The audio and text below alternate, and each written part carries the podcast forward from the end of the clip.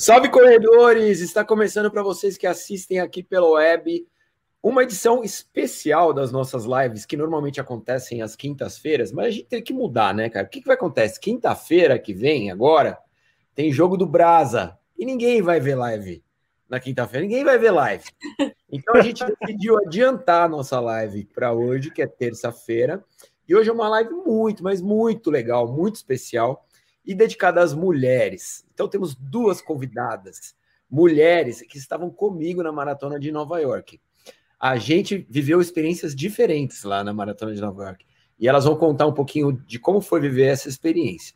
Mas antes de mais nada, cara, eu quero agradecer primeiro, é, além de agradecer a presença da Ana Paula Simões e da Lucy Horn que estão aqui conosco, eu já vou dar o currículo delas aí rapidinho, segura a onda.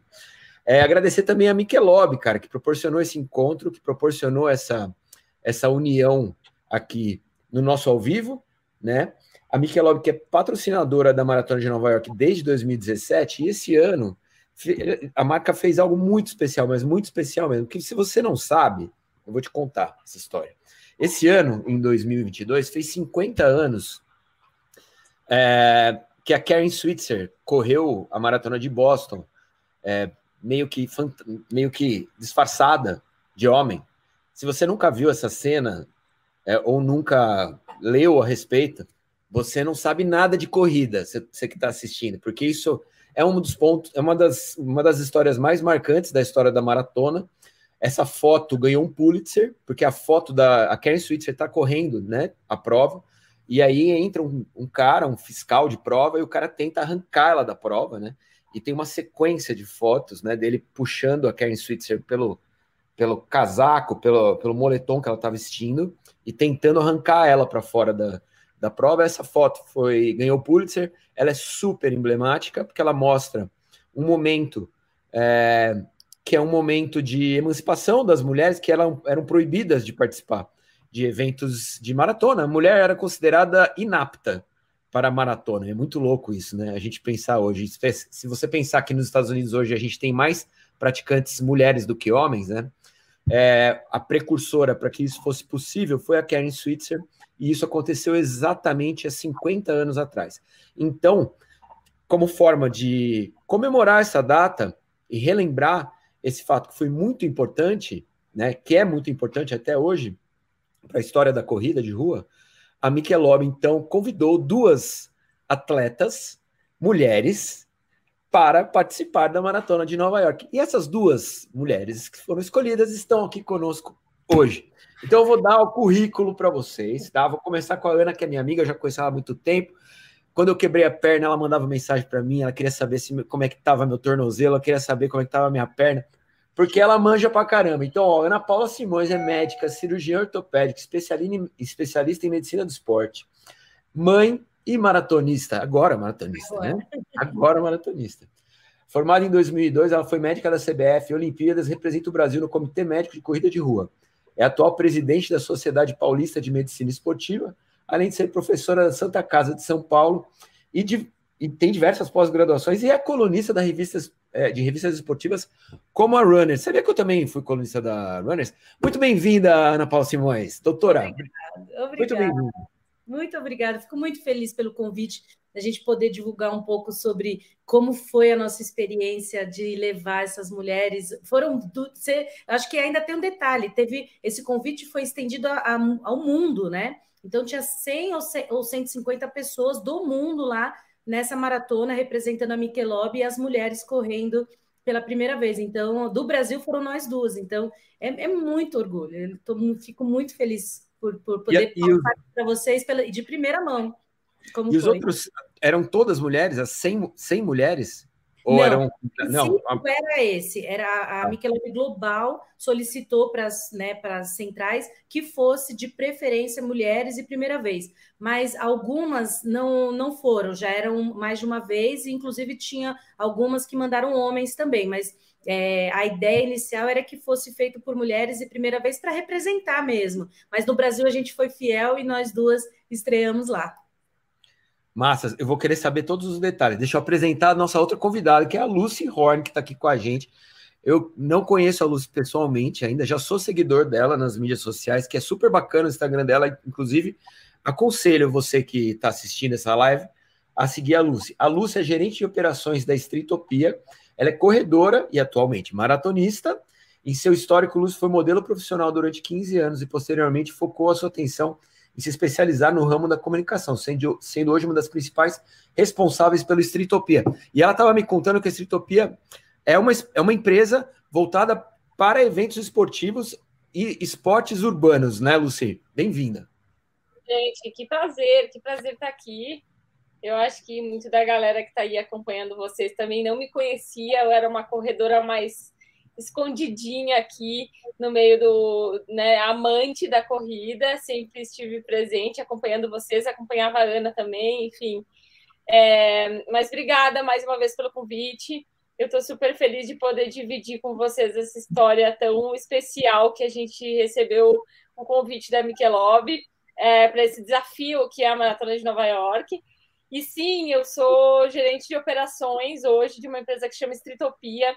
A gente é focado em 100% é, eventos e, e, conteúdos focados em esportes urbanos, né? A gente tem frentes como o basquete, que é nosso hardcore máximo, então um esporte que é que nasceu muito da rua, né, do, do, do street mesmo, do basquete street, é, skate, que hoje é uma modalidade olímpica também que cresceu muito desde, o, né, desde 2020, que veio numa sessão muito grande, corrida, porque eu acho que a gente traz uma bagagem aí, né, falando sobre as, as, as é, os esportes urbanos, a gente não pode esquecer da corrida, e breaking, que hoje é uma modalidade olímpica também, que Paris trouxe para 24, e que o Brasil é super forte, né, em relação à dança. A gente tem um movimento de dança muito forte, a gente tem grandes nomes do breaking hoje no cenário mundial, e o Streetopia vem trazendo esse conhecimento e essa e esse esse movimento aí para que as pessoas realmente conheçam o breaking de uma forma. É importante frisar que o esporte, quando a gente fala de cultura urbana, né, de, de, um esporte urbano, a gente fala de algo muito cultural, né, como o skate vem, vem carregado de muita cultura, o breaking vem carregado também de muita cultura.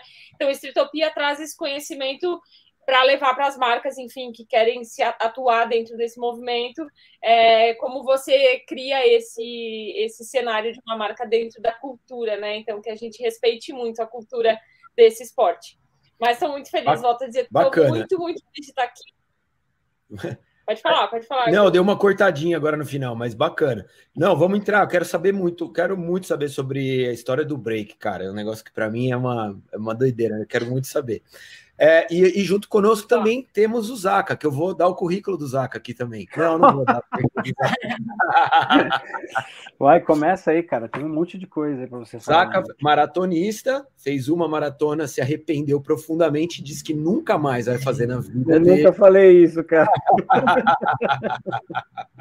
Eu tenho vários pacientes que a experiência não é legal e tem exatamente isso, que não curte, ok, sabe? Tem gente que não, não tem legal na já tá, maratona. Tá, já tá inscrito para a primeira major da vida dele. Ano que vem vou levar o Osaka para Chicago.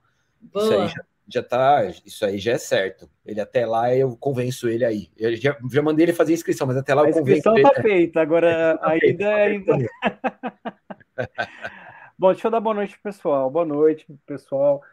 É, doutora Ana, Lúcia, sejam muito bem-vindas. É, cara, eu, eu vou falar para vocês que é muito legal a gente estar tá com, com, com gente que, que está envolvida no esporte, né, e tem conhecimento amplo, porque não sei se vocês sabem, né, meninas, nós aqui não, não somos especialistas em absolutamente nada. É, então é, é, muito legal a gente a gente bater esse, esse papo. E viu, doutora, eu, eu preciso falar uma coisa para você. Eu hoje eu, eu, entrei nessa live aqui com um pouquinho de dor de meu cotovelo aqui hoje, sabia? Depois que eu vi o seu Instagram. eu vi o Instagram. Cara, que absurdo, gente. Não é possível. Olha, vai, fala eu, logo, fala. Cara, vai. eu vou ter que abrir meu coração aqui, cara. Fala, fala. Eu fui até Viena ver o Kipchoge, fazer, fazer o sub 2. Eu não consegui chegar perto do homem, cara. Nossa. E ela Ele é Acredite se quiser bater um papo, ele só faltou chamar, chamar as duas para jantar. Vamos jantar, vamos tomar um café da manhã aqui e tal. Que Gente, coisa eu tomei café hein? da manhã hoje. Ah, meu Deus. Nossa senhora, que loucura, cara. Bom, parabéns, né, cara? Parabéns. Muito legal, muito legal mesmo. Conta a história, Ana, vai. Como é que foi essa história aí com o Kipchoge? Antes da gente falar da, da, maratona, vai. Eu acho que a Lu pode começar, que começou com ela. Conta, vai, conta a, ela, que, ela que arrastou o Kipchoge, e aí eu conto aí onde eu entro depois. Gente, como uma boa primeira maratonista, assim, os primeiros os, os dois dias que antecederam a maratona, assim, ansiedade máxima, né? Ansiedade máxima. E eu dormi muito mal, dormi muito mal de sexta para sábado. E aí desci para tomar café da manhã no hotel era em torno de umas seis e meia da manhã em Nova York. E eu estava sozinha no café da manhã. Era eu e o garçom, assim. Eu e o garçom. E aí, enfim, minha comida chegou. Eu olho, assim, entre metade do vidro e a metade da porta aberta, assim. Eu falei, não pode ser. Não pode ser. Você não engasgou, não? não. Pode ser. Cara, eu fiquei, juro, eu me tremia inteira, Zaca, inteira eu me tremia. Eu falei, cara, é hum. ele. Eu tô arrepiada só de lembrar, tá? É, é, ele, é ele. Eu falei, é ele. Aí eu, eu vi uma pessoa, só que eu tava sozinha no hall do hotel, no restaurante, não tinha ninguém, seis e meia da manhã em Nova York, numa sexta-feira, né? Aí eu falei, cara, eu Kipchoge. Aí, meu, minha comida tinha acabado de chegar. Eu só falei pro garçom, falei, moço, pelo amor de Deus, não tira minha comida daqui. Saí correndo, vi ele no hall do hotel. Eu falei, nossa, e eu com a camiseta do Brasil, assim, falei, Kipchoge, por favor, tira uma foto comigo. Aí ele, ai, lógico, claro. Ai, eu amo o Brasil, amo o Brasil. Eu não conseguia trocar uma palavra sequer. Eu suava frio, assim, suava frio. Aí tirei a foto com ele sair, ele tava meio, enfim, começou a vir gente, ele já queria meio que sair. E aí eu saí na hora fazendo um story, assim, tipo, meu, preciso contar pra galera que eu vi o Kipchoge. Quando eu comecei a fazer o story, ele aparece atrás de mim, assim, hey, eu, ah, Kipchoge, say hello to Brasil, não sei o que, e ele, ai, você vai correr amanhã, e eu, travada, assim, aí, cara, na hora botei no grupo e falei, Ana, pelo amor de Deus, o Kipchoge tá no mesmo lugar que a gente. E aí eu disse para ela, ainda brinquei, eu falei, cara, se eu for um minuto mais rápida amanhã, é porque eu respirei o mesmo ar que ele. Então, assim, cara, foi surreal, foi muito surreal a gente estar tá no mesmo ambiente que ele.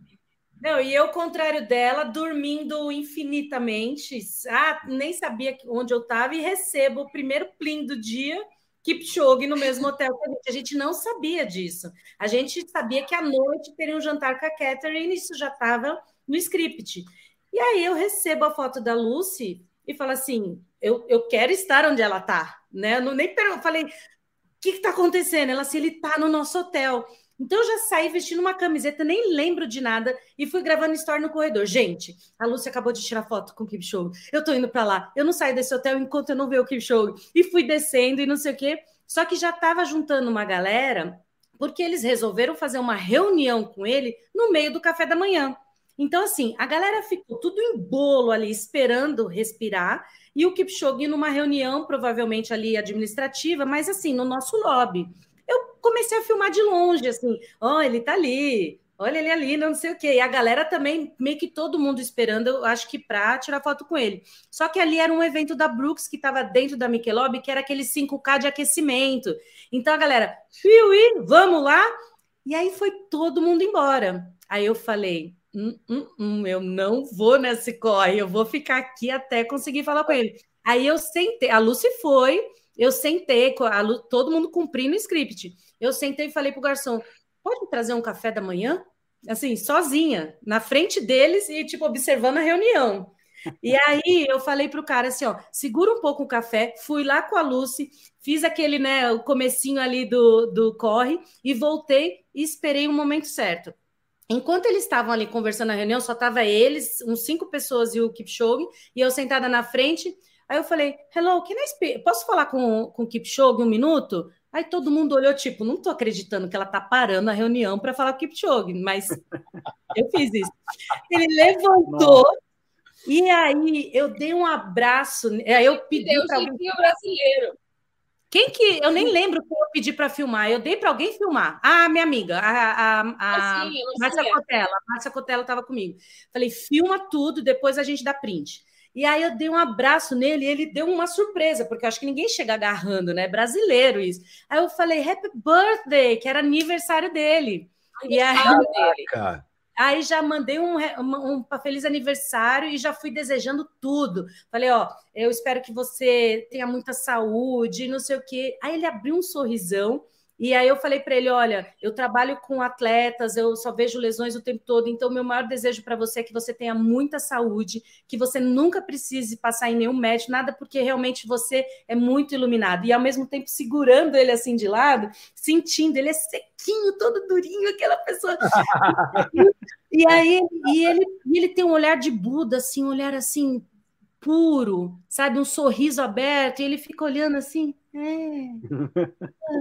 assim, sabe, um sorriso infinito.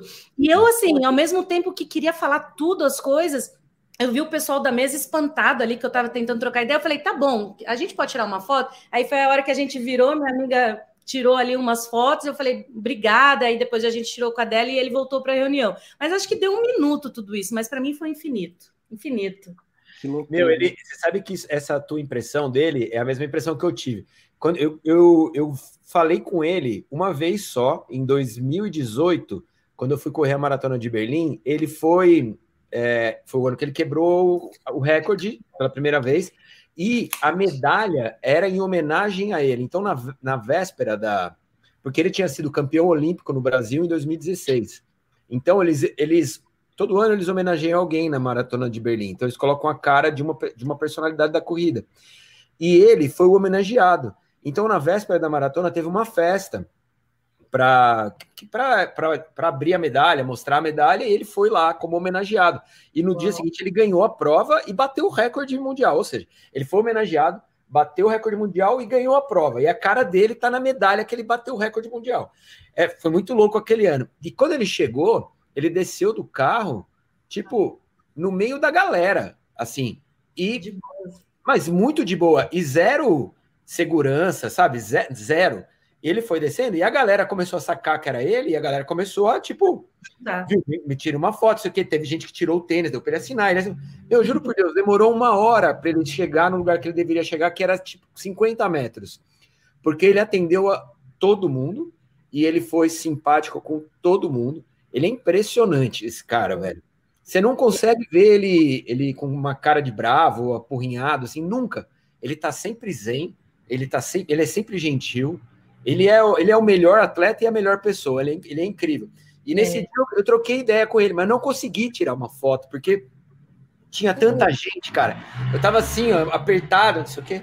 Eu falava, meu, e aí, como é que você tá? Tudo bem? Tô bem, tá pronto para amanhã todo, não sei o quê. Pum, e foi. Mas não tirei foto. E no Breaking Two, lá, Breaking Two, não, no, no Ineos, a gente foi, né? Eu e o Zaca, a gente tava lá. No Caramba. dia ele ba baixou das duas horas. Que loucura, cara. Aquilo foi, foi assim, foi, foi um negócio. Não, foi um negócio impressionante. Tava a cidade inteira lá para celebrar ele, né? E aí, a hora que ele, que ele bateu as duas horas, a galera invadiu, meu, virou tipo uma multidão com ele no meio, assim. Foi um negócio que parecia um, sei lá, uma cena de filme, um negócio que nunca mais vou esquecer. Boa noite, Luciana Polini. Oi, Lu. Boa noite, boa noite, Ana Paula, Luci, boa noite, prazer. Tudo bem, Luciana? Tudo jóia. Sabe o que é o mais legal, Lu, Lu e galera? O pessoal, depois que a gente posta, o pessoal fala assim: meu, você já zerou na corrida, acabou. nem, nem precisa nem mais correr, porque assim, é tipo, já os, os, sonhos ali já aconteceu, você já, já zerou, acabou, vai só cumprir agora. Sabe, sabe o que é mais legal? Que eu acho que a gente pode tirar muito de, de, ah, de, de lição, assim, de aprendizado disso, assim. O quanto o esporte, né, e o quanto a gente, a gente que respira isso, o quão é importante essa geração dos ídolos, né? Da gente poder ter ídolo em quem nos inspirar, ou o mínimo, assim, óbvio, nunca serei um Kipchoge na vida, né, ou enfim, enfim, mas que a gente tenha referências de grandes ídolos, né, onde a nossa, o nosso esporte é onde a gente ama, que a gente tenha essas referências e que a gente estar no ambiente dessas pessoas já já nos faz um já nos faz ser diferente, já faz aquele movimento ser especial, né? o, o tão especial que aquilo foi para mim, pô, um café da manhã, primeiro, estar em Nova York, né? Pô, é. comer um café, tomar um café da manhã estilo americano na presença do Kipchoge, pô, foi muito sensacional, sabe? Eu acho que para mim, assim, é, é um ídolo na hora, eu saí ligando para todo mundo. Liguei pro meu namorado, falei, meu, olha isso. Liguei pra galera que tava comigo, que sabia quem era. Todo mundo me dizia, meu, pronto, você não precisa de mais nada, assim, ó, o que acontecer daqui para frente é só alegria, sabe? Eu falei para Ana, olha, olha, olha que demais, sabe? Essa geração de ídolo da gente poder contar depois essa história de que o cara que está aqui tentando quebrar recordes mundiais estava no mesmo ambiente da gente, sabe? Isso é muito importante assim para a gente carregar para a história também. É genial, essa passagem é genial. Muito bem. É, vamos então ao que interessa. Olha, vocês duas se tornaram maratonistas agora na Maratona de Nova York. Vocês são corredoras, mas assim, é, quando veio esse convite, né? Quando que a Michelob convidou vocês para participar da Maratona de Nova York, é, já fazia parte dos planos de vocês se tornarem maratonistas ou isso veio através do convite? E como é que foi esse processo, né? Até chegar à primeira maratona.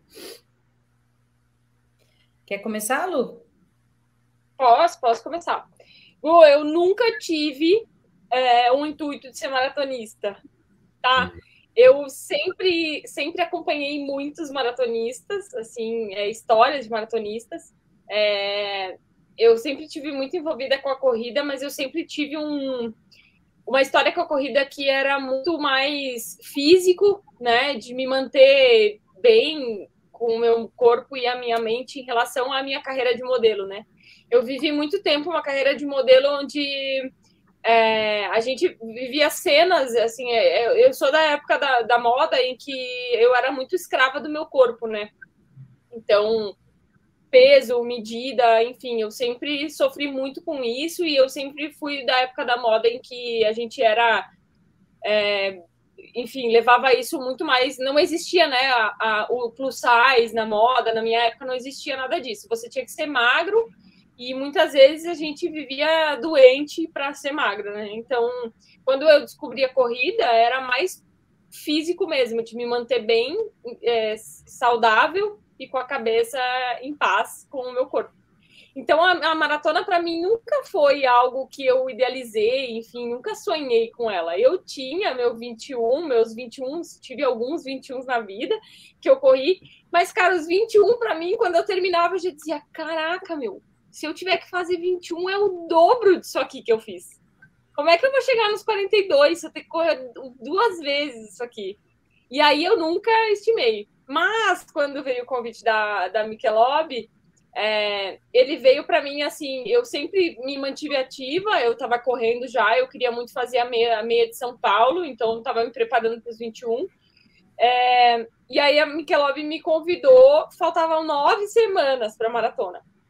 E aí eu pensei, putz, será que dá tempo? Será que não dá? E aí, como é que é? Enfim, pô, eu vejo todos os maratonistas aí com meses de preparação. Será que realmente eu estou preparada?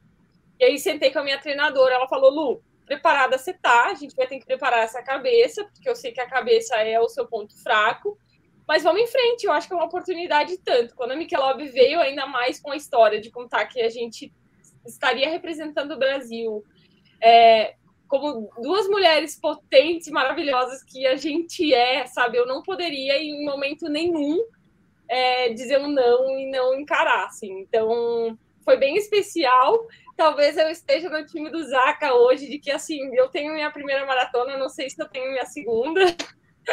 preciso, preciso time do Zaca. Aí o próximo. Time do Zaca. É. cuidando, cuidando, já tô cuidando eu terminei a maratona muito feliz, assim, com muita história para contar. Eu acho que talvez ela, ela, ela esteja suprindo meu coraçãozinho de maratonista. E eu vou falar uma coisa aqui que eu vou entregar a Lucy também para vocês. A Lucy tem uma história com Nova York. E eu acho que ela precisava voltar para lá, sabe? Para resgatar. A mulher, a gente é muito escrava do que os outros pensam da gente, a gente é muito escravo. Ela com a profissão dela, do corpo. E a gente vive isso o tempo todo com comparações, né? Então, é, quando a Lucy me trouxe e falou assim: não, já morei aqui em Nova York, está sendo muito importante essa viagem. Eu consegui enxergar nela milhões de meninas e mulheres que às vezes vão trabalhar muito cedo ou têm experiências, seja no esporte, como ginástica artística, balé, modelo, de essa questão do corpo ser muito importante. Então, acho que esse resgate que ela também fez em Nova York, ela representou muito a gente também, que ela conseguiu estar lá no novo momento dela, mulher, mais experiente, e ela foi feliz dessa vez em Nova York.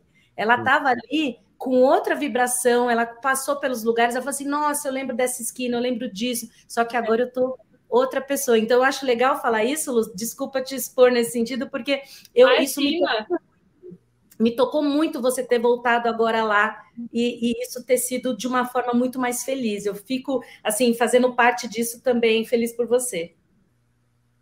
É, eu acho que Nova York, para mim, ela tem, acho que como toda modelo, né, é o, é, é o maior centro de moda hoje do mundo, é Nova York. É, e logo depois vem Paris, né? É, e eu sempre, sempre disse que eu voltaria para todos os lugares para onde eu fui modelo para viver a cidade de uma maneira diferente, né? Então eu vivi isso na Argentina, que eu fui correr uma, fui correr na Argentina também. Então e quando eu recebi o convite de Michelob, a primeira coisa que eu falei, eu disse, nossa, preciso voltar a Nova York, né? Nova York foi uma cidade que eu fui com 17 anos, eu tinha 17 anos, eu lembro que a minha mãe precisou fazer autorizações para caramba, assim, pra gente, para mim poder desfilar em Nova York, porque eu era menor de idade. E eu vivia com a semanada que a agência dava pra gente, assim, que eu sou de uma família do sul, assim, meu pai é músico, enfim, a gente não, não tinha tanta grana, enfim, eles sempre me ajudaram muito, mas a gente não tinha tanta grana para mim viver em Nova York, né? Que também não é assim, viver em Nova York tranquilamente. É, e eu vivia da semanada da agência. E, cara, eu, eu não tinha grana para sair comendo saudável, né? Não tinha como sair comendo saladinha todo dia. Eu vivia de deli, daquelas delis de esquina, que viveu. Eu só comia porcaria. Em um mês eu engordei 10 quilos em Nova York e eu fui mandada embora da maior agência de modelo do mundo. E aquilo para mim foi assim, pior, pior, o pior cenário, porque eu tava na maior semana de moda do mundo sendo mandada embora, voltando para o Brasil com 17 anos, assim. E, cara, assim, eles me chamavam de gorda, mas eu nunca fui gorda, né? Então, assim, é até, até enfim, é, é estranho falar isso. Mas, enfim, para mim, voltar para Nova York era, era voltar numa história que, para mim, tinha muito sentimento envolvido com o meu sonho de menina, né? Eu sempre tive o sonho de ser modelo, e aquilo ali cortava a minha relação. E aí, num sábado, antes da prova, eu falei para Ana, eu preciso agora me libertar um pouquinho. Eu andei mais ou menos uma hora e meia sozinha dentro de Nova York, revisitando lugares em que eu que eu vivia, assim, que eu morei. Eu não consegui parar na frente do apartamento que eu morei, assim, porque era muito sentimental para mim. Mas eu vivi Nova York de uma maneira diferente, que era exatamente como eu queria viver. Então, foi, foi super especial. Cara, essa prof... a profissão de modelo ela é muito cruel, né, cara? Porque além de toda essa história da, da ditadura do corpo, né, que você acaba tendo que se, se colocar nesses padrões, né, que são super rígidos, você acaba come sempre começando muito cedo, né? Então você vê com 16, 17 anos, mudar para um país diferente, né, que normalmente você não fala a língua, que você está longe da sua família, é tudo muito complicado. E exigir que você com 16, 17 anos tenha maturidade para para não, não comer numa deli. É que é, um, que é bizarro, né? né? cara? É bizarro, ah, né? É, eu vi, é. pô, vivia de Hagendar, é. sabe? Pô, não via aquilo ali, Lógico. sabe? Eu falava, ah, vamos comer. Uma adolescente. Também, é. Uma adolescente, né? É muito complicado, é uma profissão, é uma profissão muito dura mesmo. Ana, e a sua história? Porque ó, eu, eu achei que você era maratonista já, Nada. cara. Eu, eu fui nadadora, você... né? Eu, eu fui do Corinthians, nadadora que eu considero quase profissional, porque eu fui para Sul-Americano, mas nunca tive índice para Mundial, nem Olimpíadas, enfim. Mas sempre gostei muito de esporte. Fui também para o judô, enfim, na faculdade. Eu entrei com 17 também, mas fazia os esportes. E todo mundo, quando se machucava, ah, para onde ia? No ortopedista. Então, eu fui fazer ortopedia para cuidar de atleta. Então, a minha vida toda se move e gira em torno do esporte. Só que aí casei, tive filho, engordei muito. E as minhas amigas falaram: ah, vem correr, porque esse esporte costuma ser bom para perder peso. E eu entrei na corrida por isso, porque a natação eu não conseguia emagrecer. Então, olha uma ligação aí com a Lucy na questão do, do, do inicialmente para perda de peso. Uhum. E e aí foi interessante porque realmente eu vi um resultado rápido de perda e ao mesmo tempo eu tinha o cardio. Então, é, diferente talvez de muita gente, eu gosto de correr rápido e sou extremamente competitiva. Eu gosto assim de chegar sempre é para é as cabeças, assim, muito, muito, eu sou muito intensa nas coisas. Então, eu já estava fazendo meias, já estava correndo, já estava indo forte, por isso que vocês me veem sempre, porque eu estou sempre querendo né, tá na frente. Eu estou no Instagram desde 2012 também mostrando a minha vida. É uma coisa que eu gosto também de atingir as pessoas nesse aspecto. E durante esse processo de cuidar de pessoas e esporte, vinha muito corredor. Na, no meu consultório, as lesões esportivas elas variam muito, mas acaba indo muito corredor. E quando eu falava para os corredores, ó, está com a perna quebrada, vamos nadar, pedalar, fazer alguma outra coisa até consolidar. As pessoas sofriam arduamente, diferente dos outros esportes. falava, caramba, mas para que sofrer tanto? É só mais uma modalidade esportiva? Troca um pouco, um mêsinho, dois meses, você está de volta. Não, mas é aquele sofrimento profundo e sincero. Eu falei, preciso entender um pouco mais, e aí fui vendo que as, os endurances são os que as pessoas mais sofrem, porque está envolvido passagem, hospedagem, um, um núcleo muito maior do que ir lá fazer uma prova como os outros. E aí eu quis fazer uma maratona e ficava lançando no ar, que era um sonho, até no dia dos namorados, meu marido me dá um envelopinho com maratona de Nova York de presente, antes da pandemia. Então já estava escrito que eu ia correr, só que aí eu bloqueei e aí, quando eu troquei de assessoria, que eu falei, eu quero alguma coisa mais competitiva, eu conheci dentro da assessoria uma das meninas, eu acho que eu posso falar aqui, que é a Bruna, que né, trabalha dentro da Michelob, e eu falei, eu não sabia, e falei assim, ó, tô indo para Nova York, vamos comigo, já tá, já tá tudo certo. Aí ela falou, ah, posso ver, e não sei o quê. Quando ela foi investigar dentro da Michelob se tinha alguma ação, ela falou: Ana, tem uma ação global que vai levar esse ano duas mulheres, primeira vez, vou te colocar lá dentro. E aí foi isso que aconteceu. Eu conheci a pessoa certa na hora certa e que estava rolando isso no mesmo ano que eu decidi fazer. Então eu já estava inscrita, eu já estava para fazer a prova e me preparando para isso. Então ia acontecer de qualquer forma, a Michelob só pôs aquela cereja do bolo, que aí tem essa questão de a motivação da mulher, de ter o jantar com a Caterine, que são coisas que eu falei para o meu marido. Agradeço, mas eu vou com a Michelob, porque realmente tem da VIP, largado especial, jantar com a Caterine, a galera, isso é uma coisa que ninguém não tem nem para vender, né? E aí fui lá fazer minha primeira maratona. Sorte da Michelob. Que encontrou. Olha, é, assim, vocês estão ligadas, né? Que vocês correram a maratona de Nova York mais atípica de todos os tempos. Foi a minha quinta maratona de Nova York. Eu fui seis vezes para Nova York, cinco para correr e uma só, só para trabalhar, para cobrir como jornalista. A maratona de Nova York mais quente que eu tinha pego até hoje tinha tido 10 graus. E a nossa espera, que é aquela espera lá em Staten Island, que é uma espera muito longa, né? Porque a gente tem que ir muito cedo para lá. Normalmente, ela, ela, as pessoas levam cobertor para fugir do, do, frio, etc. Esse ano tinha gente sem camisa tomando sol antes da largada, de, tomando sol, de tanto sol que estava lá. E foi um dia muito quente, foi uma, foi uma maratona muito atípica, né? Tanto que teve muita, a grande maioria das pessoas é, quebrou, teve muita quebra, muita quebra de profissional e muita quebra de amador também. Muito. Como é que foi para vocês essa experiência? É a primeira vez, né, eu tenho um vídeo que eu falo que, que, que eu falo 10 dicas para sua primeira maratona. E uma delas é o seguinte: você vai quebrar. Então, transforme a sua quebra em algo aceitável e seja feliz com ela. Eu falo isso. A Ana não pode contar isso, a Ana não quebrou. Ana, ela não quebrou. Não quebrei. Quero saber como foi a experiência de vocês, que a primeira maratona a gente nunca esquece, vai ficar marcada para sempre na tua vida. Então, eternize aqui no, no YouTube para que as pessoas também saibam como foi. Vai lá, Lucy. Cara, é, a primeira maratona é surreal, assim. Eu acho que começa do princípio que a gente pegou uma. uma... Já é uma história muito legal da Michelob ter levado a gente com toda essa história para contar, e a gente pegou a maratona mais atípica da história de Nova York, né?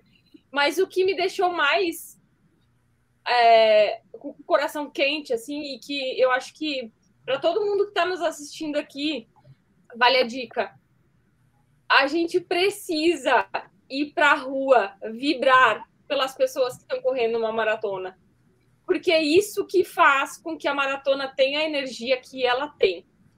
Assim, em todos os momentos a Mikelov colocou o nosso nome na camiseta, parecia que as pessoas estavam na rua por mim. As pessoas gritavam o meu nome o tempo inteiro. Elas me diziam, por mais destruída que eu tivesse na subida do quilômetro 38, elas diziam: Lucy, você está ótima! Continua, continua. E eu dizia, amigos, pelo Não amor de Deus, ótima. eu tô aqui. Meu corpo inteiro dói, mas eu vou terminar porque as pessoas estão aqui por mim. Então, assim, o que me marca dessa minha primeira maratona é a energia que a maratona tem. Assim, eu acho que nada é impagável o calor que as pessoas têm e o, o, a energia que Nova York te traz, porque a cidade inteira parou para aquilo ali, a cidade inteira estava ali para nos acolher, sabe? O mundo inteiro estava lá. Eu vi, até comentei com a Ana assim, eu, eu me diverti muito. Eu acho que o meu intuito eu não tinha tempo para terminar minha primeira maratona. É, eu estava ali para me divertir e para sentir aquilo ali. Então, assim, a minha maratona ela durou cinco horas. Então, assim, eu corri durante cinco horas. E ela foi muito dolorida. Eu me machuquei no quilômetro 30, eu tive muita dor. Eu dividi com a Ana todas as minhas dores. E assim, é... mas ela para mim foi muito especial por eu ter essa energia das pessoas me carregarem até o final, sabe? Então, assim, o que eu carrego é a minha diversão e o que eu quero carregar disso é que, por mais dolorido que seja, ela foi muito especial por eu estar em Nova York contando essa história, sabe? Então, assim, da minha primeira maratona, eu acho que é ela é desafiadora. Você, depois do quilômetro 20, realmente, ele já não é mais físico, ele é extremamente mental, então você tem que carregar aquilo ali, vendo cenas de gente quebrando, de gente passando mal, de gente desmaiando, e é você trabalhar aquilo ali e entender que você está preparado, é você com você mesmo, a partir daquele momento, né? Enfim, eu acho que é um pouquinho da minha sensação da minha primeira maratona, assim. Aprendi muito, acho que, enfim, se eu um dia for correr uma próxima, eu preciso estar com o meu mental um pouquinho mais preparado. E que eu espero não ter que precisar subir aquilo, a Quinta Avenida de novo.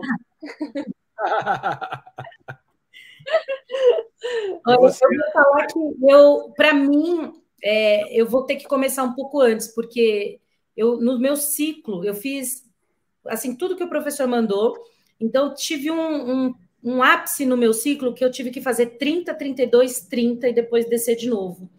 Então, eu entrei num blues, assim, eu fiquei mal, eu não saía do carro, o que, que eu estou fazendo? Eu não conseguia terminar, eu, no meio dos treinos, eu falava assim, eu preciso tomar água. Então, assim, o ciclo, para mim, foi sofrido. É isso que eu ia perguntar, viu, Ana? Hum. O, que, o que, que você achou mais complicado? O ciclo em si, Ciclo. A prova, o ciclo, né? Não, a prova eu vou chegar na prova. É, assim, é, foi outra experiência diferente da Lucy. É, o meu ciclo, é, eu chegar, eu estava fazendo assim, eu gosto muito de velocidade, então eu tentei manter um sub 5 nos meus treinos. Então eu tentava ficar no 450, é, é o meu, eu gosto, eu gosto. Então, só que ao mesmo tempo eu questionava, eu falava assim, para que eu querer forçar isso? Não tá legal, tô me machucando é, tive tendinite, é aquela coisa, né? Fazia o diagnóstico, já tratava, mas nada que eu precisasse parar. Eu administrava as cargas, isso é importante as pessoas saberem, mas eu nunca parei, entregava os treinos, mas questionando, não vou conseguir 42, se 32 eu tô morrendo. Mas eu completava, entregava, chegava em casa babando assim de querer dormir, não conseguia interagir para as crianças, ficava dormindo duas horas para depois conseguir reviver. Então o ciclo não foi legal.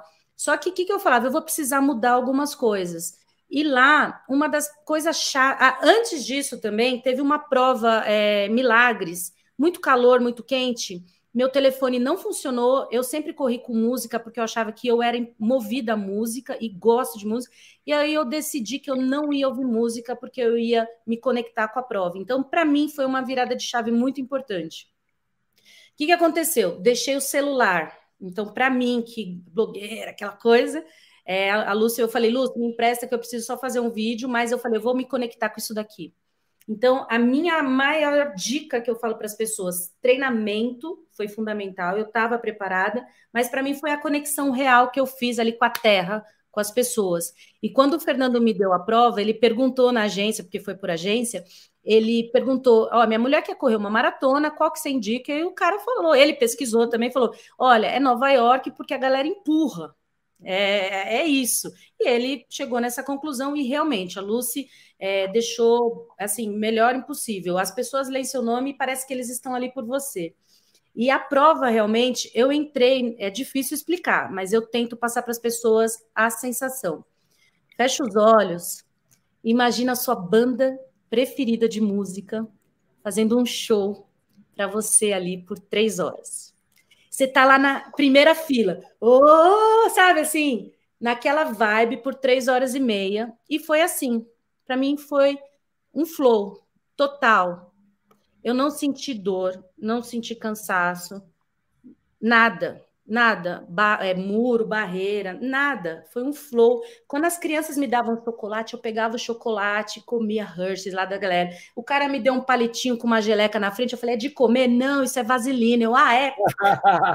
não dava. Eu fui interagindo, eu pegava a água das pessoas, não era água, era água da pessoa. Eu abria a água da pessoa, estava na metade, eu mandava água para dentro, que era de outra, sabe assim?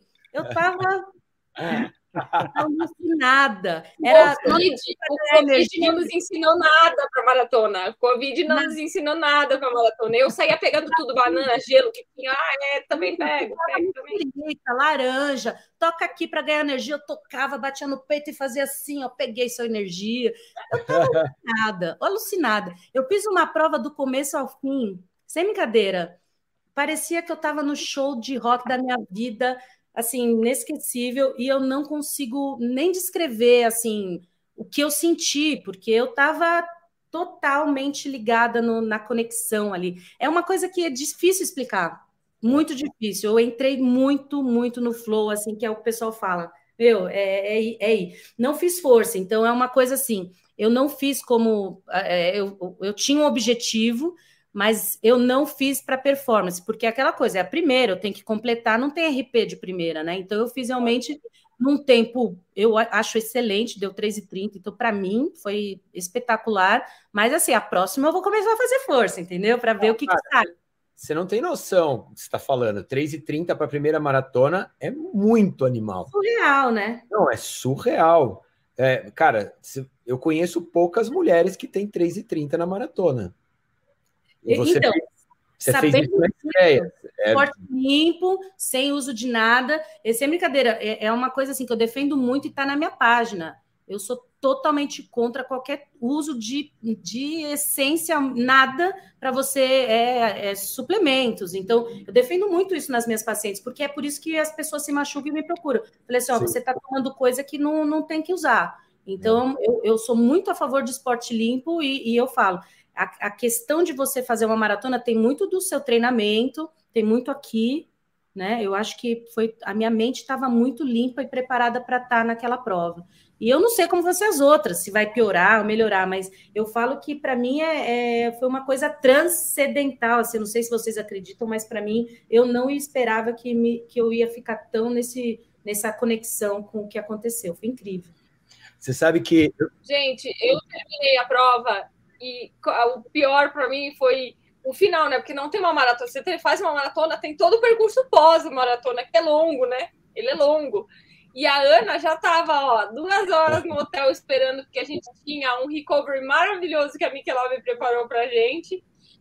Só que ela estava plena, sorridente no hotel, sem dor, sem nada. E eu cheguei destruída aos pedaços, mas só de ver ela e como ela tava, eu falei, cara, sensacional. É, ela, com o tempo dela, que ela superou o tempo, que foi muito melhor, e a gente estar ali, ver a preparação dela também, que teve toda uma preocupação no dia anterior, de dormir cedo, acordar bem, tomar um café da manhã reforçado, se preocupar com o caminho pré-prova, pré né? Eu acho que isso também faz com que a gente, ela estando num ambiente confortável para a prova, acho que fez toda a diferença também. Eu acho que esse suporte que a Michelob deu para a gente fez toda a diferença no, no final do, do, do percurso todo, né? Você sabe que eu perdi, eu perdi esse recovery, cara. Eu perdi esse recovery porque eu tinha que editar vídeo. Eu fiquei três dias só em Nova York, né? Nossa, era um incrível. A gente conseguia todo mundo chegando ali do Central Park, DJ, é, recovery é, com fisioterapeuta, massagem, comida. Não, fora de série. Fora de série, incrível. Não, eu, sabia, eu, eu, sabia que eu ia perder. Eu, tava, eu, tinha, eu tenho consciência do quanto eu perdi naquele dia. Porque a Isabela me falou assim: ó, vai lá, eu botei seu nome na lista, ainda botou o nome da Debs. E a Debs, e eu tava correndo, eu tava junto com a Debs. Aí eu falei, Debs, vamos, vamos. Só que, meu, eu no final a gente fez uma prova muito mais lenta do que a gente imaginou que fosse fazer, até sair do Central Park. É aquela zona que você caminha pra caramba ali, um atrás do outro, né? É um negócio que é uma hora a mais Aí eu olhei no relógio e falei assim: se eu for para lá, eu não vou conseguir editar o vídeo hoje. E na segunda-feira de manhã já vim embora e o programa vai pro ar na segunda noite, né? Então não deu tempo, eu não consegui. Mas, cara, eu vi umas imagens, eu vi foto, foi um negócio surreal mesmo que a Michelob fez ali no Columbus Circus, muito massa. Ó, deixa eu te falar, eu vou te deixa contar essa história. Um comentário, um comentário rapidinho, que eu vi o, o comentário aqui do Mário falando sobre o Harley, enfim, tocando o Michael Jackson e tal. Uma coisa que me pegou muito, muito é, em Nova York, que aí eu, a gente volta lá no início da conversa, é sobre essa essência cultural que a gente tem da, de esporte.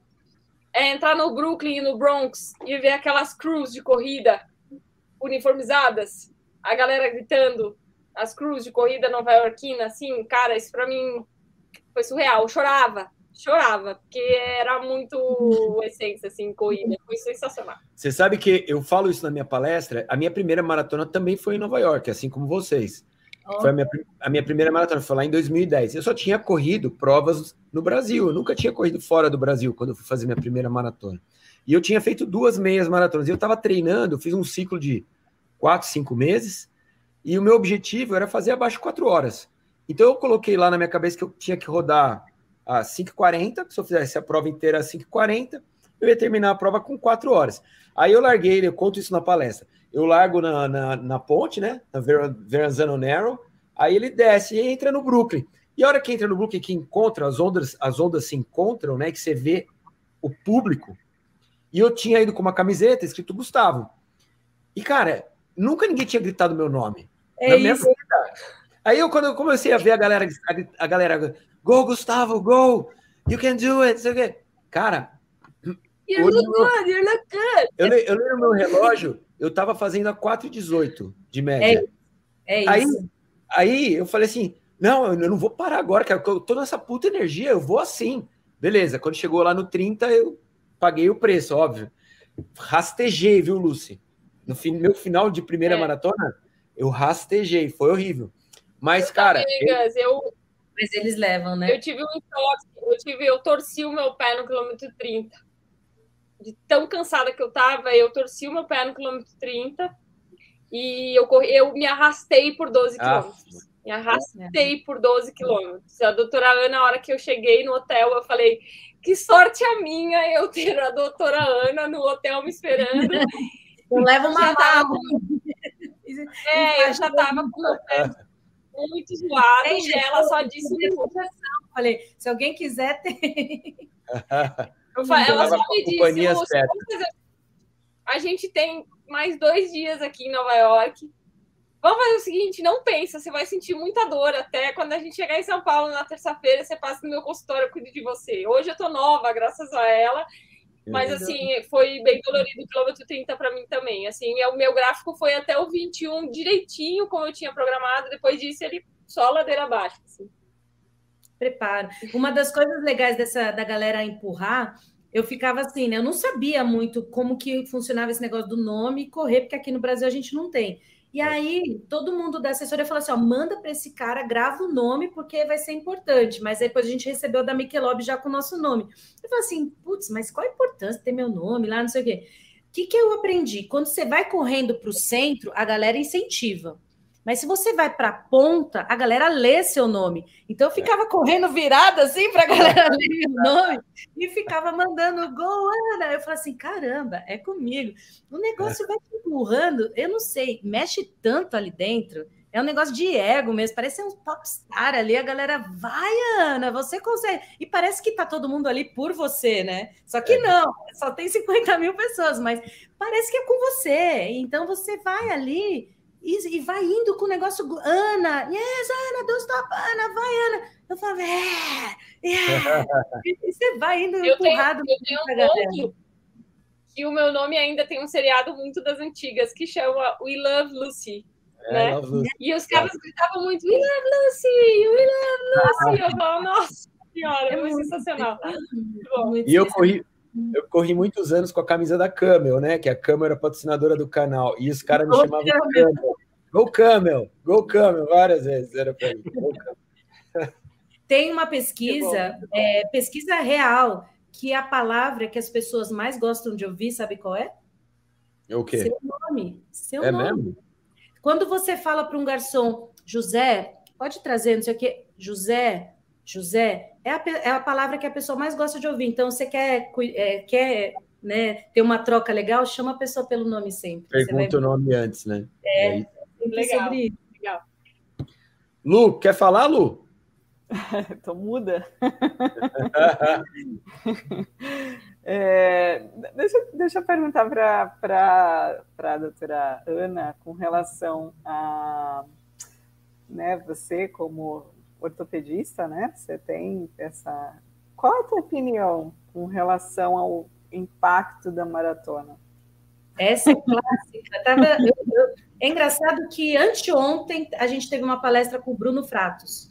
E ele falou o seguinte, que é realmente isso, esporte de alto rendimento não é saudável. Uhum. Ele ultrapassa o limite do corpo humano, né? A maratona, eu ouvi hoje de manhã de um professor de ortopedia. Você sabe que o cara morreu quando ele entregou o bilhete de maratona até Atenas. Por isso, maratona. Eu falei, sabia disso. E você vai continuar?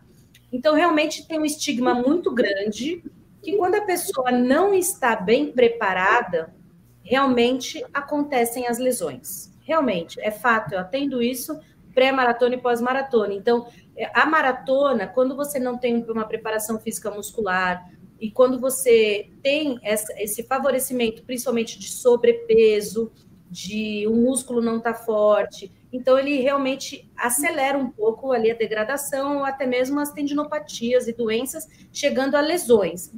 Só que quando você tem preparo físico, mental eu acho que vale a pena você experimentar e ver se você consegue ir bem, mas eu recomendo, porque não tem trabalho quanto você pode fazer, de uma por ano, no máximo uma no primeiro semestre, uma no segundo. Tudo que ultrapassa muito é desconhecido na medicina, não tem publicação. Mas a gente sabe que tem gente que faz quatro, cinco, seis maratonas por ano, um por mês tem desafios de 100 maratonas. 10 anos. Então, para mim, são pessoas que têm Sim. um limiar de dor muito diferenciado, muito, uma, uma mente muito diferenciada de aguentar mesmo, e um preparo físico que, sinceramente, é acima da média. Então, são pessoas que são realmente, eu falo, uma evolução do ser humano. Eu só consigo considerar isso, porque a medicina não estudou ainda esses seres que aqui vos está na sala, assim como outros Ultramans, eu falo os Ironmans e Womans, né, que tem no mundo, são pessoas realmente muito especiais. Mas, assim, nós, pessoas normais, é, eu considero que uma, duas por ano está razoável, desde que você tenha um bom preparo físico. Eu acho, eu acredito muito no, no limiar de dor ser algo treinável. Você sabe que eu, a minha, a minha experiência é, como maratonista, ela foi me mostrando que o meu limiar de dor ele foi foi se alterando com o passar do tempo, entendeu? Eu lembro tanto das, das dores que eu sentia nos, nos treinamentos para minha primeira maratona. Eu lembro que a primeira vez que eu fiz 25 quilômetros, eu, eu não conseguia subir escada, descer escada. Foi um negócio assim, eu, eu tive muita dor, mas muita dor mesmo, assim, de não conseguir agachar.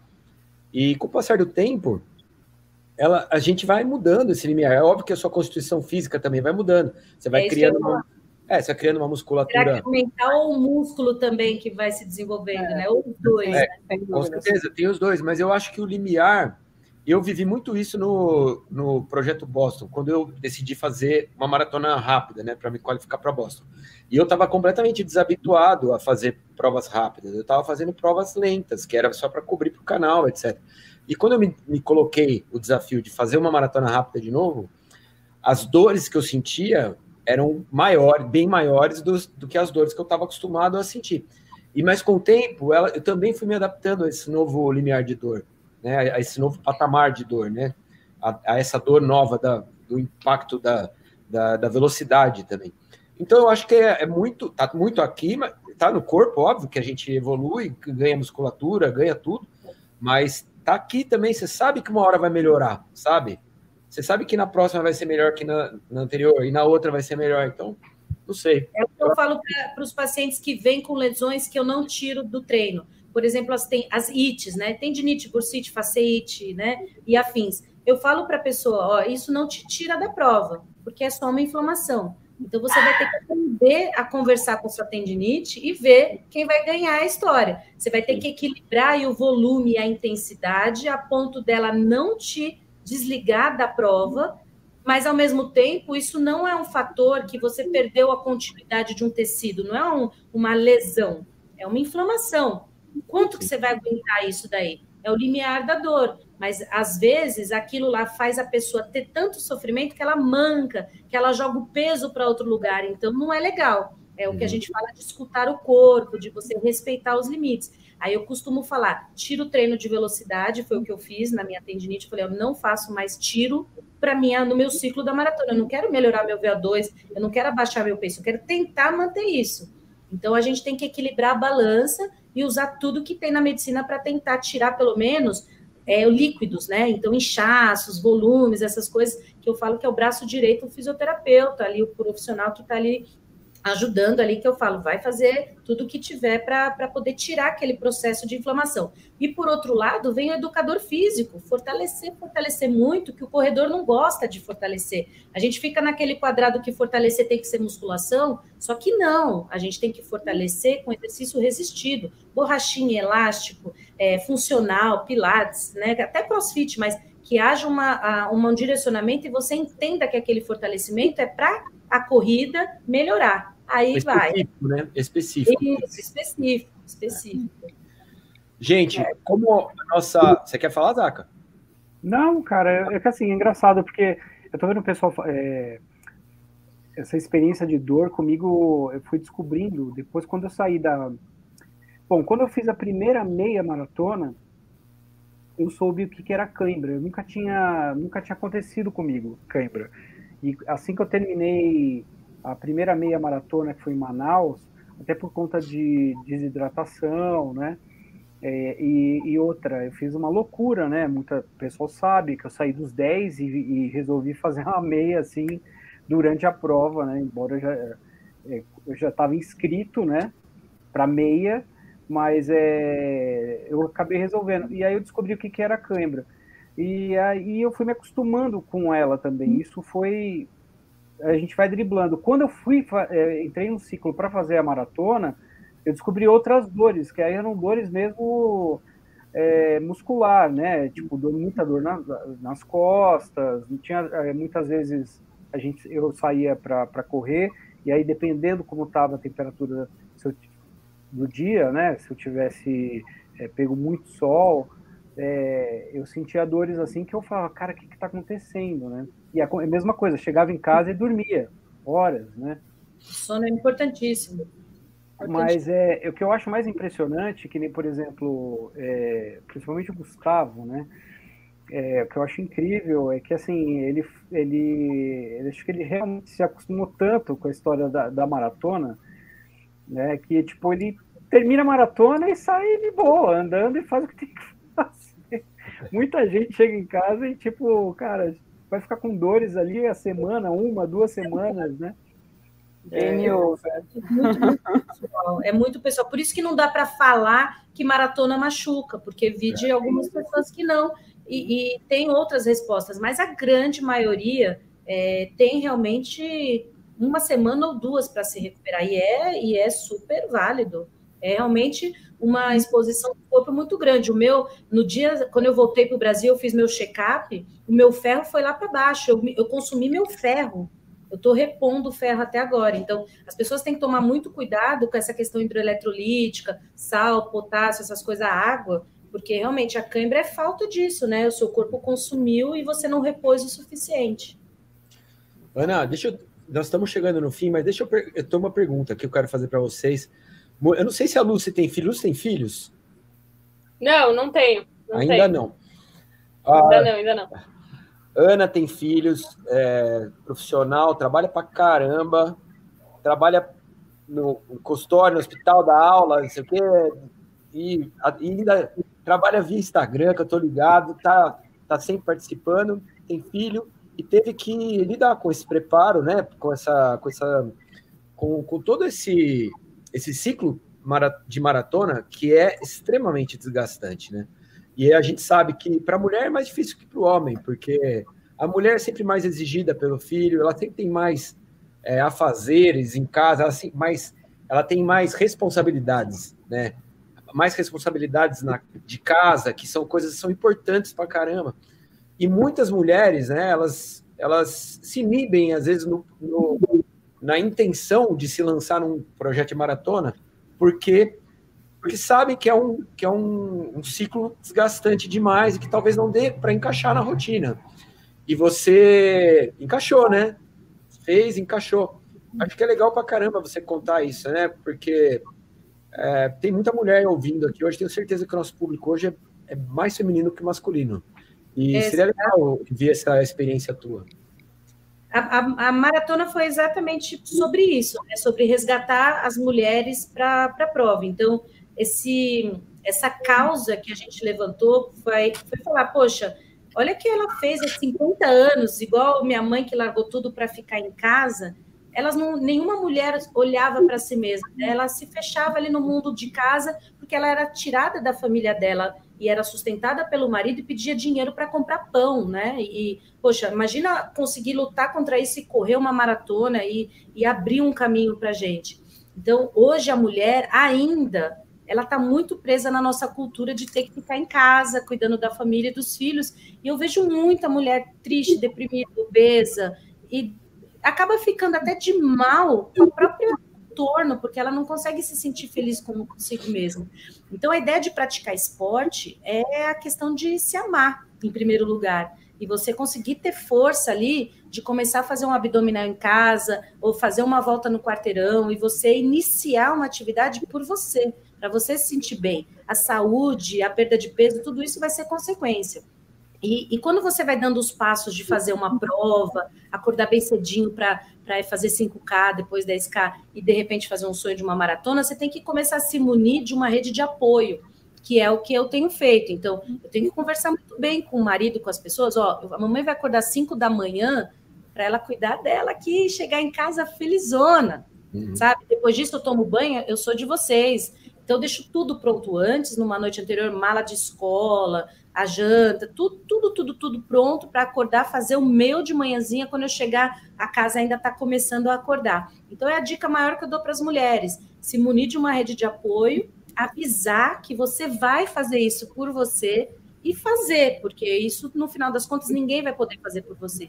E aí tudo engrena, a dieta vem, você se sente mais bonita, você coloca aquela roupinha, começa a sair. Então, tudo isso acaba girando num ciclo super positivo de saúde e você transborda isso para quem está em casa. Eu transbordo no trabalho, eu transbordo. Onde eu vou, eu estou feliz porque eu estou feliz comigo mesma. Então, é o que eu tento falar sempre que a Michelob trouxe, essa prova trouxe, é resgatar isso nas mulheres. Essa vontade de você querer se cuidar e se um dia chegar numa maratona, conta com a gente, que eu e a Lúcia a gente já está dando dicas, né, Lu? Ah, é, eu acho que um ponto importante, que é o que a gente assim carrega muito, enfim, como mulher, né? A gente sempre carrega um peso muito maior de autoestima.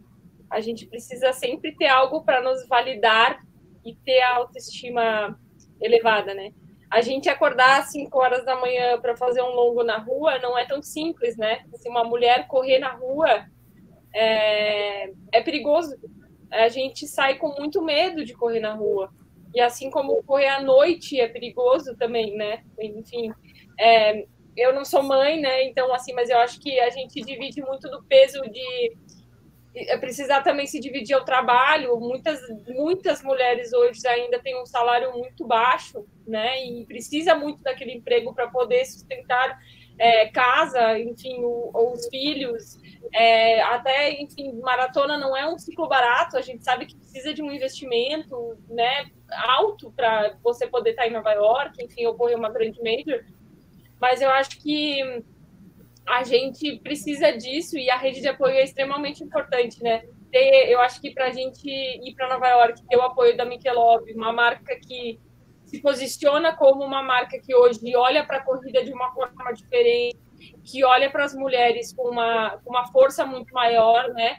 Apresentando as embaixadoras que eles têm também, que são mulheres fortes, mulheres potentes, como a Débora, como a Dani Scarelli, como a Babi Belugo. Eu acho que todas elas são referências para a gente de mulheres fortes, de mulheres potentes, que faz com que a gente é, se sinta ainda mais confortável de poder sentir que esse lugar é o nosso lugar, né? De que a gente pode sim acordar às 5 horas da manhã correr nosso longo tranquilo, voltar para casa, cuidar dos nossos filhos, cuidar da nossa família, dar atenção para o marido, sabe? Eu acho que, cara, é, um, é uma sensação de, de, enfim, poder ter marcas que apoiam a gente como a Michelob para esse, esse caminho é, um, é muito acolhedor, assim, eu acho que é, é, um, é, é, super legal todo, todo o processo que a gente viveu até agora. Como mulher, eu acho que foi super importante para a gente de evolução. Assim. Excelente. Bom, eu vou até fazer uma ressalva aqui e vou é, mencionar a ASICS Brasil, que acabou de, de abrir a ASICS House no Parque Bruno Covas e implementou uma segurança, é, aumentou a equipe de segurança e colocou essa equipe de segurança a partir das 5 horas da manhã, justamente pensando nas corredoras mulheres que vão utilizar o parque. Então agora tem um espaço ali com uma segurança implementada né, e aumentada justamente para para as mulheres que reclamavam, né, de que não se sentiam seguras de ir muito cedo ou às vezes muito tarde, né, sem a luz do dia. Então agora isso vai ter, isso vai estar tá rolando lá. E agradecer demais, demais a Michelob, não só por ter é, reunido esse papo que eu adorei, foi legal demais, cara. Acho que foi super bacana, porque são vários pontos de vista, são pontos de vista diferentes, são visões sobre a corrida diferentes, mas eu acho que vocês conseguiram passar uma mensagem muito bonita, né, em relação a como encarar uma primeira maratona, né? E, e acho que o que a Michelob fez em relação a essa celebração, né, da, do poder da mulher, levando vocês duas para lá, numa data tão emblemática, né, que, que, que relembra um fato tão histórico, né, que a Karen Sweets, ela sempre está nas maratonas, né, ela, ela é sempre muito celebrada, mas esse ano é uma, é, é uma data muito marcante, são 50 anos disso, né, e a gente ainda vê as restrições é, que são feitas à mulher, seja na, nas diferenças salariais, seja um monte de coisa, que a gente ainda vê isso acontecer ainda hoje, então é muito importante bater nessa tecla sempre quando a gente puder, temos o dever de bater nessa tecla, então obrigado, obrigado a Michelob e obrigado a vocês duas que abrilhantaram aqui o nosso ao vivo, de dia diferente, mas acho que o pessoal curtiu. Mesmo na terça-feira, valeu. E agora a gente fica livre para ver o Brasilzão na quinta, pô. Fechou. E eu queria lembrar no jantar da, da Catherine, que a gente teve na noite da véspera, que foi a noite de massas, ela abriu, ela falou com a gente ali e realmente ela diz, eu, e foi muito marcante, que a mulher, ela realmente ela pode estar onde ela quiser, ela, ela ela desejou estar fazendo a maratona. Então, a gente costuma empoderar essas mulheres de uma maneira geral, que você não precisa ser uma maratona, mas você pode iniciar com qualquer tipo de atividade física, mas esteja onde você desejar sempre. Você não pode é, parar numa, numa questão de corpo, ah, corrida é para magro, corrida é para aquilo, ou em outras modalidades. Eu acho que a mulher ela tem que realmente se colocar e realmente fazer o que ela quer fazer no sentido de bem-estar e, e, saúde, principalmente. Eu acho que isso foi uma grande mensagem que ela deixou lá para a gente. Isso foi muito, muito legal. Excelente. Ana, muito obrigado. Lúcia, muito obrigado. É, espero que vocês tenham. Obrigada a você. Espero que vocês tenham gostado. Zaca, muito obrigado. O seu currículo ficou para a semana que vem. Eu vou preparar ele bonitinho aqui para a gente falar na quinta que vem. Lu, muito obrigado. E a você que está em casa e que assistiu, você já sabe, toda quinta-feira tem Nunca é Só Corrida. Semana que vem voltamos para o nosso dia original, né? Quinta-feira às oito e meia da noite. certo? Então, valeu, deixe seu comentário e a gente se vê na quinta que vem. Beijo para vocês até lá. Só vale se for para todo mundo curtir. Só vale hein? se for para curtir. É isso. Beijo, gente. Valeu. Se for para curtir. Boa.